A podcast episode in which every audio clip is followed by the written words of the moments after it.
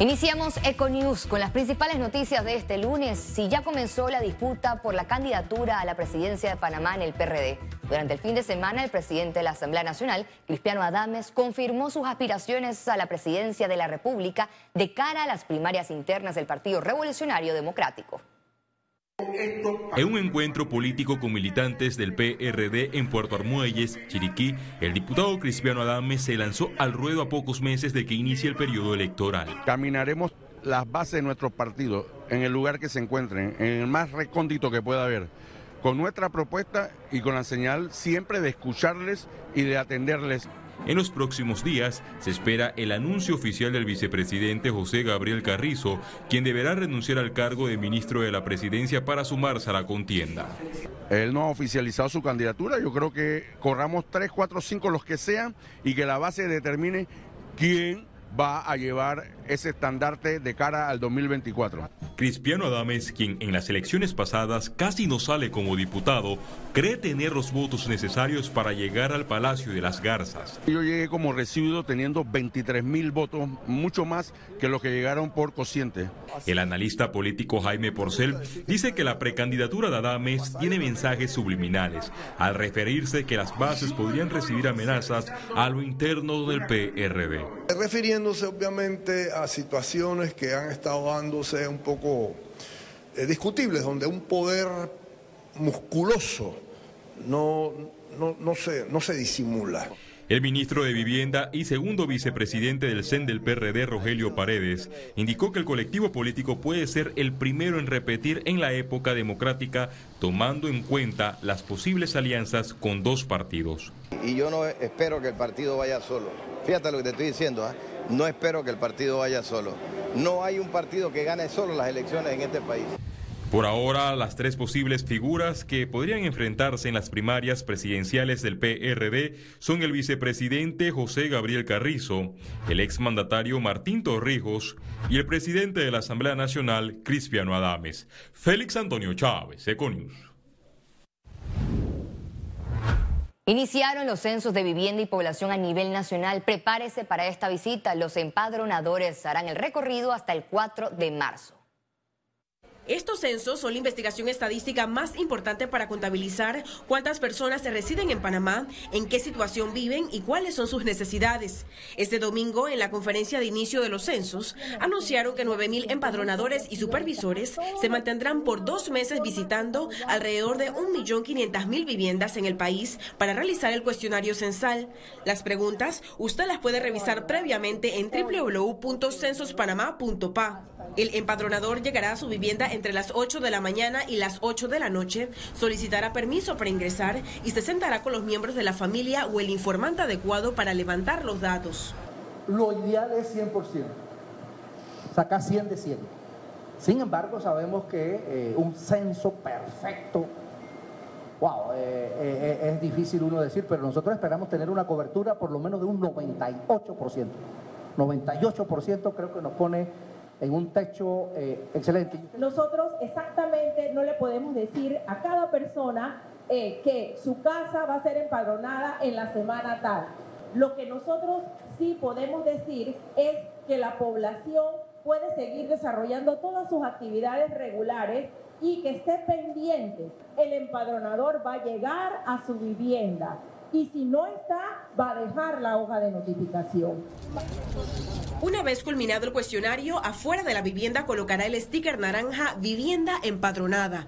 Esto hace patria, para mí. Instar a los demás. Exacto. Para ver si así, eh, digo, me refiero que se dan de cuenta de, de verdad está la pobreza extrema que sí lo hay en Panamá y a ver si esa, hay una ayuda hacia ahora esa, esas personas. Para mí el censo está muy, muy bien lo que se están haciendo. Para el concepto de sobre el asunto de la, de la cantidad de viviendas que hay y a la vez también la cantidad de personas que vemos hoy en día en este país. ¿Qué le parece toda la información? Va a ser útil, ¿no? Sí, espero que sí, para que eh, progrese por lo menos esta área con la, por lo menos la canalización de las aguas. Ahora mismo no tenemos agua, de repente se fue, ayer fue todo el día agua, hoy no tenemos. Entonces son cosas de que tienen que, que pensar en el futuro. Preguntarán datos de la vivienda, del hogar y de los ocupantes, todo con el fin de crear políticas públicas que requiera el país. Ciara Morris, Econews. Este lunes el gobierno nacional rindió homenaje a los mártires que dieron su vida por la soberanía nacional. Luego de 59 años, el Ejecutivo dio respuesta a peticiones realizadas a los héroes de este hecho histórico. En conmemoración a los 59 años de la gesta patriótica del 9 de enero, autoridades participaron de actos protocolares en compañía de familiares y sobrevivientes de esta lucha patriótica de 1964. Le tocó al presidente Laurentino Cortizo entregar la ofrenda floral. Posteriormente, el orador de fondo Adolfo Humada hizo un recuento de los principales acontecimientos que concluyeron con la firma de los tratados Torrijos-Carter. Ellos se defendieron como pudieron. Actuaron con mucha integridad y con mucha valentía. Protegieron la bandera panameña. Pero esa protección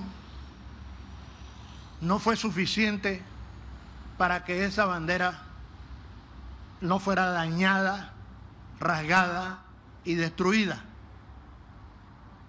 Ellos, sin embargo, trataron de protegerla y luego fueron objeto de ataques. Tras el acto, el gobierno anunció la entrega de un beneficio económico a sobrevivientes y familiares de las víctimas. Van a tener eh, sus beneficios a nivel de eh, apoyos de temas de salud, subsidio que ya está reglamentado a través del MIDES y otros apoyos que se van generando de acuerdo a lo que necesitan. Sabemos que esas personas están mayores y sobre todo lo que están demandando mucho son atenciones en el área de la salud. Los beneficiarios calificaron como justa esta decisión. Todo el PRD es el partido que reconoce las luchas generacionales a pesar de que muchos se oponen al PRD. ¿Pero por qué? Porque fue un partido creado por el general Omar Torrijos para enfrentarse a los partidos tradicionales de ese entonces, que tenían al país sumergido, en, usted sabe, en la, ¿cómo se llama?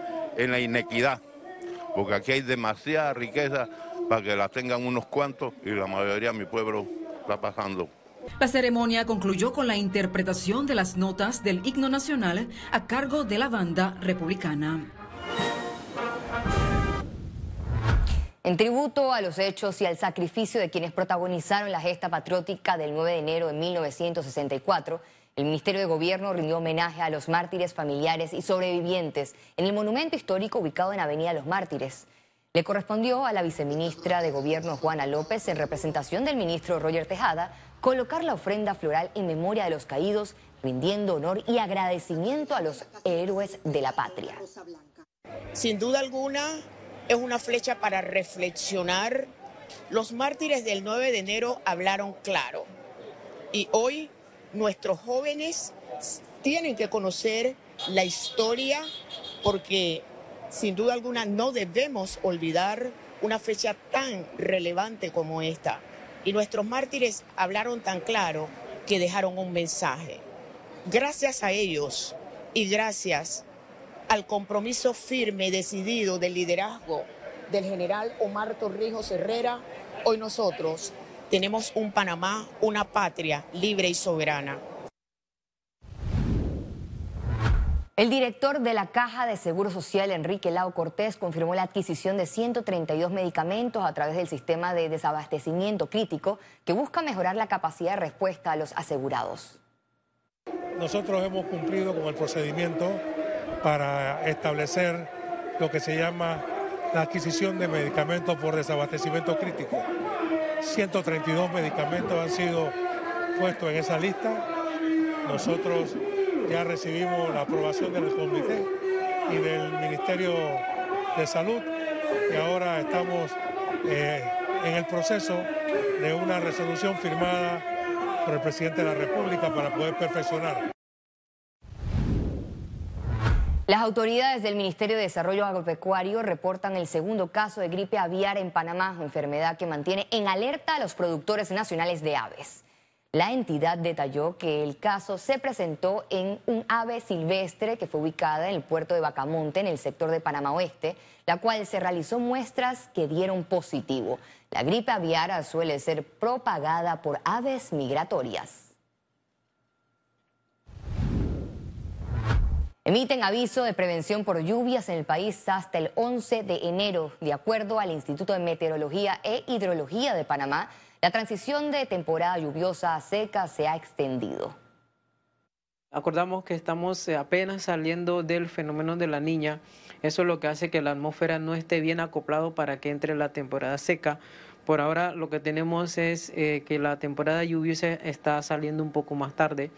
Eh, por ende, estamos teniendo eso, esas lluvias eh, casi en gran parte del país. Eh. Economía.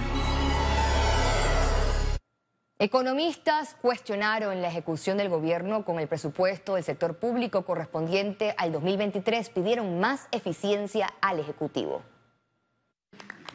El Gobierno Nacional celebró en su último Consejo de Gabinete, que cerró el 2022 con un 91.7% de ejecución del presupuesto general del Estado. Sin embargo, economistas criticaron esta acción. No creo que sea una eh, conducta de, estar eh, alegres o contentos, sino ese es su trabajo y lograr que se ejecute eh, 1,25 o 1,29%. Creo que esa es la meta, porque cada real que se incluye en el presupuesto se debe invertir, se debe eh, utilizar para lo que fue propuesto dentro de ese presupuesto. Es muy importante analizar o ver qué contempla ese porcentaje de ejecución. Por un lado, refleja cuánto dinero se ha gastado del sector público, es un indicador más, no es el más eficiente y debemos complementarlos con otros indicadores.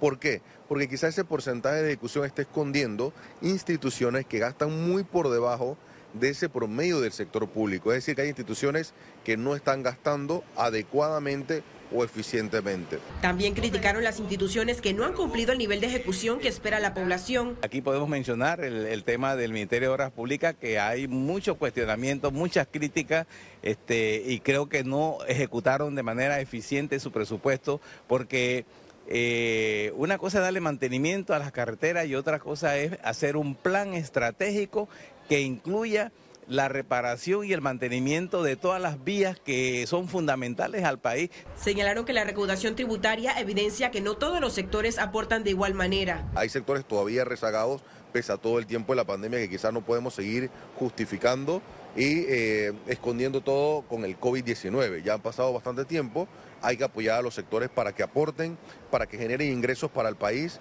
y en la medida que el país o el gobierno, el sector público genera mayor recaudación o una mejor recaudación, definitivamente eso te va, esto se va a traducir en menos presión. Esperan más eficiencia del Ejecutivo con el presupuesto general del Estado del 2023. Ciara Morris, Econews. Pedirle la palabra para el doctor. La ministra de Trabajo, Doris Zapata, confirmó que en estos momentos se mantienen suspendidas las conversaciones con Minera Panamá para que la empresa cumpla con el plan de cuido y mantenimiento que se le había solicitado. En estos momentos estamos en un procedimiento de los términos legales. Nosotros ya le presentamos como gobierno nacional a ellos la posición el plan que deben entregar y estamos en los términos y ellos han recurrido en eh, cubriendo por supuesto la oportunidad que le da la ley de establecer cada uno de los, eh, los recursos que tienen. Al regreso, internacionales. Políticos de todo el mundo expresaron su condena al asalto de sedes de instituciones democráticas en Brasil por parte de seguidores de Jair Bolsonaro.